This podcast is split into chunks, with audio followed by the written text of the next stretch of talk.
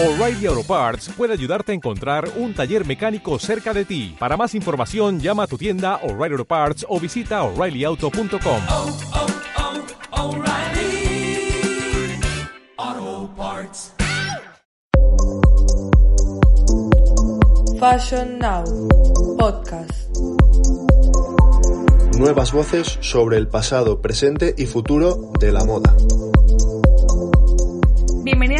Bienvenidos a Fashion Now Podcast. Hoy estamos por aquí, Sara González. y Marina Peñalvez. Es un placer volver a estar aquí un día más.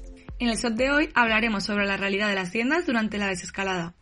Exacto, Sara. Hemos hecho una investigación a fondo por diferentes comercios y hoy os contaremos nuestras impresiones.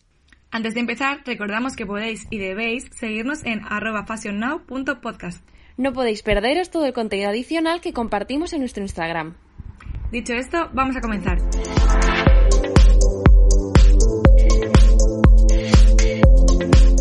Como ya sabréis, en la fase 1 está permitido ir de compras, eso sí, en tiendas de 400 metros cuadrados o menos, y por supuesto, con un aforo reducido que permita la distancia de seguridad.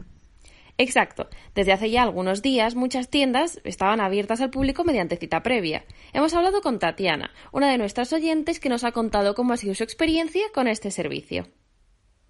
Yo fui a Caripen con cita previa, iba con mascarilla y guantes. Y allí ella tenía preparada- preparadas mascarillas, pero nos hicieron falta. Y también el gel. Eh, me sentí fenomenal porque estuvimos una hora comprando y claro, la atención era impresionante porque estábamos solas en la tienda. Y a mí no me resultó nada extraño. Sin duda, una de las pocas ventajas que encontramos ahora es precisamente que con menor afluencia de clientes el servicio es mucho más personalizado y cercano. Claro, al final realmente los dependientes están muchísimo más desahogados que antes. Además, desde Fashion Now Podcast hemos querido traeros una experiencia real de cómo son las compras actualmente. Por eso, no solo nos hemos dado una vuelta por las tiendas de Valencia, sino que además hemos hecho algunas compras. Hemos podido observar cómo son las medidas de seguridad en las tiendas de la calle Colón, corazón comercial de la ciudad, y también en pequeños comercios de barrio. Cuéntame, Marina, ¿cómo has visto la situación por el centro? Pues mira, he de comentarte que algo que me llama muchísimo la atención es que muchas tiendas todavía están cerradas, de moda y de maquillaje. Me imagino que para algunos negocios igual no es rentable tener que reducir tanto el aforo.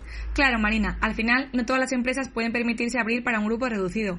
Este es el caso de Primar Ruzafa, por ejemplo, que con 5.000 metros cuadrados y 200 trabajadores es inviable limitar el espacio de compra a 400 metros. Sí, y en el lado opuesto de la balanza están las tiendas más pequeñitas, como NYX o Parfois, que debido a su menor tamaño, pues podrían dejar entrar a muy pocas personas con las restricciones actuales. Esto no solo ocurre con las grandes marcas, sino que en los comercios locales la situación es la misma. Algunos han podido abrir y otros no. Supongo que muchas empresas todavía se estarán adaptando a la situación. Es una pena pensar que algunos negocios puedan cerrar debido a la crisis. Nos ha sorprendido el caso de Mango, una de las primeras en acelerar su plan de reapertura. El 12 de mayo ya contaba con varios puntos de venta abiertos en diferentes zonas de España. Sí, su previsión es reabrir 700 puntos de venta antes de que acabe mayo. Es una idea ambiciosa, pero creo que este tipo de tiendas tienen los medios para conseguirlo. Además, me he enterado de que van a donar el 1% de sus ganancias al Fondo de Respuesta Solidaria a la COVID-19. Sí, muchas marcas y tiendas están llevando a cabo acciones solidarias. Yo tengo que admitir que mi experiencia en tienda en general fue buena. Nada más entrar, está a tu disposición un dispensador automático de gel desinfectante y además un miembro del equipo se encarga de controlar el aforo y dar paso a los clientes. ¿Y tuviste que hacer cola para entrar en algún momento? Pues sí, hice cola en Oisho y en Zara. En Oisho fue nada, apenas un minutín, pero en Zara sí tuve que esperar un poquito más. En general el centro de Valencia estaba animado, pero evidentemente no tanto como antes de la pandemia. ¿Y el ambiente era agradable? ¿Podías tocar la ropa con total libertad? Sí, al haber menor cantidad de productos y de gente en general, la verdad es que no sentía agobio. Y en cuanto a la ropa también. Bueno, a ver, al principio me daba un poco de respeto, ¿eh? si te soy sincera. Pero bueno, luego te acuerdas de que llevas la mascarilla y que todo el mundo se ha desinfectado las manos y ya te da un poquito más de seguridad. ¿Cómo lo viviste tú? En general fue una buena experiencia, pero al ser negocios pequeños con menos recursos sí que tenía que tocar el dispensador de gel. Tuve que hacer un poquito de cola y también había una persona encargada del aforo. Me di cuenta de que al estar en una acera estrecha a la gente le cuesta mantener las distancias de seguridad. Y eso me incomodó un poco. ¿Y cómo fue el proceso de probarte las prendas y luego ya de comprarlas? En mi caso me probé unos zapatos con normalidad y el proceso de pago también fue el habitual. Pagué con tarjeta para evitar riesgos innecesarios y me aseguré de lavarme las manos al salir. Sí, bueno, al final el proceso de compra la verdad es que no cambia en exceso.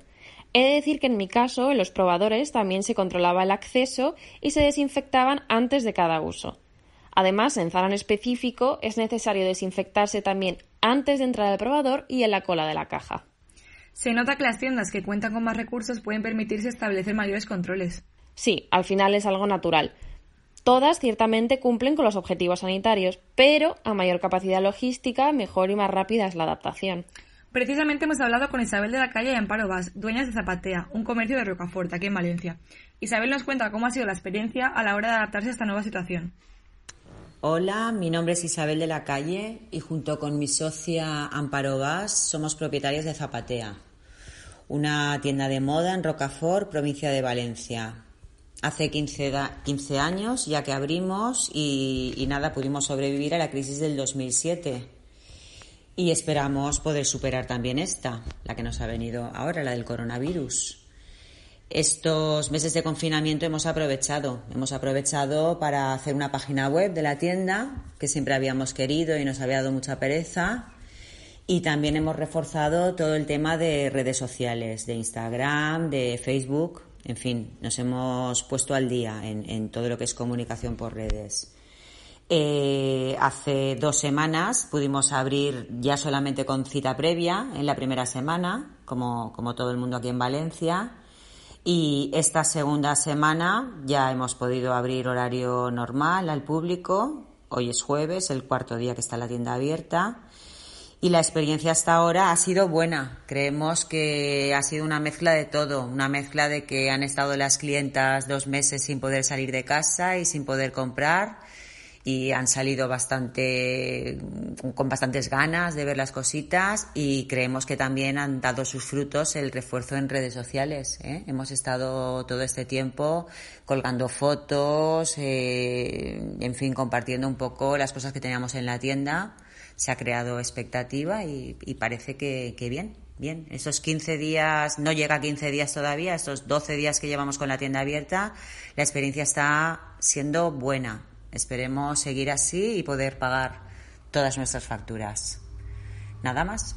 Ya, ya contaremos más cosas más adelante. Un saludo a todos. El de Zapatea es un buenísimo ejemplo de cómo marcas y tiendas están evolucionando estos días. Los discursos están cambiando y prueba de ello es la cantidad de mensajes de apoyo y respeto colocados tanto por los locales como en las webs. Me parece un guiño súper bonito hacia los clientes y además los negocios actualmente tienen que reinventarse y evolucionar. La verdad es que es muy interesante ver cómo las marcas de moda se han ido adaptando poco a poco a la situación que estamos viviendo. Respecto a este tema, en nuestro próximo SOT os hablaremos más de las estrategias que han seguido algunas de nuestras firmas favoritas durante el confinamiento. Y para informarnos sobre el tema, hoy contamos con la voz de Bruno Arnao, director de Acierta Retail, una empresa con sede en Valencia y Reino Unido. Se dedica al diseño, producción e instalación del mobiliario para showrooms y escaparates de grandes marcas, como por ejemplo Loewe, Alexander McQueen, Hermes o Inditex. Sí, es cierto que trabajan con marcas muy influyentes.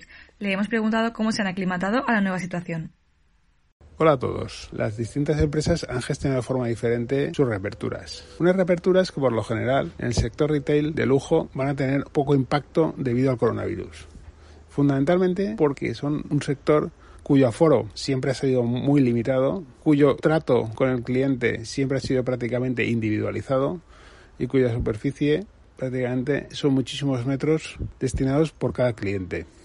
¿Esto qué implica? Pues implica muy pocos cambios o poca inversión en el propio punto de venta.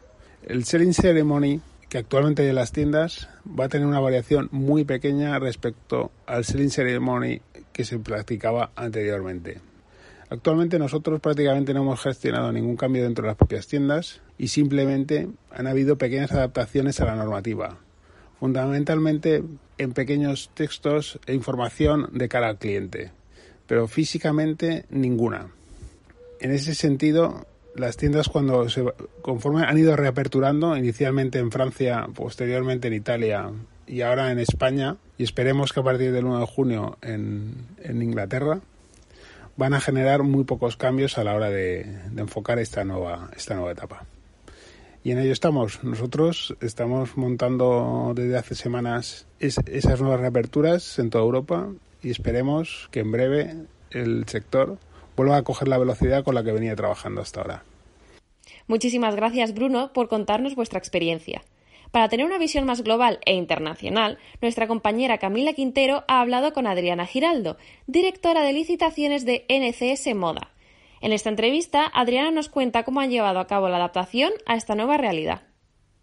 Hola, nos encontramos desde Colombia con Adriana Giraldo, la directora de Quest, una tienda de ropa colombiana muy conocida. Adriana, ¿cómo estás? Bienvenida a nuestro podcast. Buenas tardes, Camila. ¿Cómo estás? Mucho gusto. Mi nombre es Adriana Giraldo, soy la directora de un canal de la empresa NCS Moda que maneja la marca Col. ¿En qué te puedo servir? Queríamos saber cómo ha enfrentado Quest esta situación de pandemia. Bueno, para nosotros ha sido, como para todas las grandes empresas medianas y pequeñas, mm, una situación muy crítica, muy difícil. No ha sido nada fácil. Hasta ahora empezamos a tener algunas pequeñas actividades de producción desde que iniciamos, así que no hemos tenido una tranquilidad comercial. Ha sido totalmente un caos comercial, un caos de productividad y como compañía, pues una situación totalmente inesperada, eh, muy crítica y así vamos. Claro, me imagino. ¿Y con las ventas online, realmente la gente ha comprado online? Bueno, en el tema de online, nosotros somos una compañía que nuestro canal online es como una tienda más. Nosotros hoy tenemos 80 tiendas y también ten- tenemos franquicias y otros canales y la de online es como una tienda más. Efectivamente, el crecimiento fue total, dos, tres veces a la venta normal que hemos tenido, pero igualmente en el impacto financiero, como somos una gran compañía, a pesar de que tengamos un crecimiento dos, tres veces más de lo que normalmente vendemos, pues no es suficiente para tener una, una estabilidad económica con toda la cantidad de empleados que tenemos. Y una última pregunta. Eh, todavía no saben eh, qué pasaría con el tema de cuando se dé la reapertura y la gente se pruebe la ropa o haya algún cambio de, de las prendas. Pues nosotros hemos estado en investigaciones permanentes para poder aplicar mm, precauciones. Una de ellas es que estamos haciendo como un cuadro de medidas donde invitamos a nuestros, como tenemos una base de datos grande, invitamos a nuestros clientes habituales que ya también nos conocen, eh, ajustarse a esa medida que tenemos allí cuando se acerque a la tienda, mm, tener conocimiento de sus, eh, sus medidas para que con- en la tabla que nosotros manejamos se encasille la necesidad de su talla sin necesidad de medirse. Y pues ahí vamos, también es difícil. Ujú.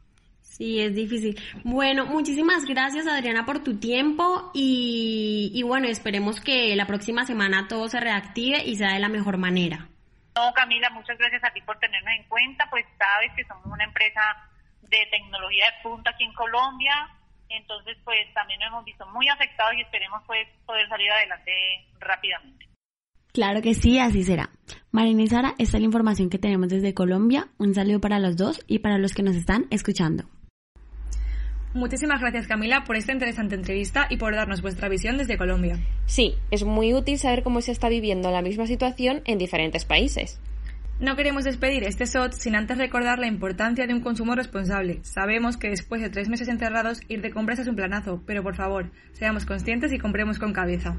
Por supuesto, Sara, no nos gustaría ver imágenes como las del Zara de París, en la que la gente hacía largas colas sin ni siquiera guardar la distancia de seguridad. Y recordad que es momento de ayudar también al pequeño comercio. Ellos son quienes más lo necesitan. Ahora sí que sí, Marina, damos por finalizado este SOT. Me ha encantado compartir este ratito contigo. Lo mismo digo, Sara. Recordad que podéis seguirnos en fashionnow.podcast y que ya podéis escucharnos en diferentes plataformas: Evox, Spotify, YouTube y Apple Podcast. Nos vemos la semana que viene. Hasta entonces. Fashion Now Podcast.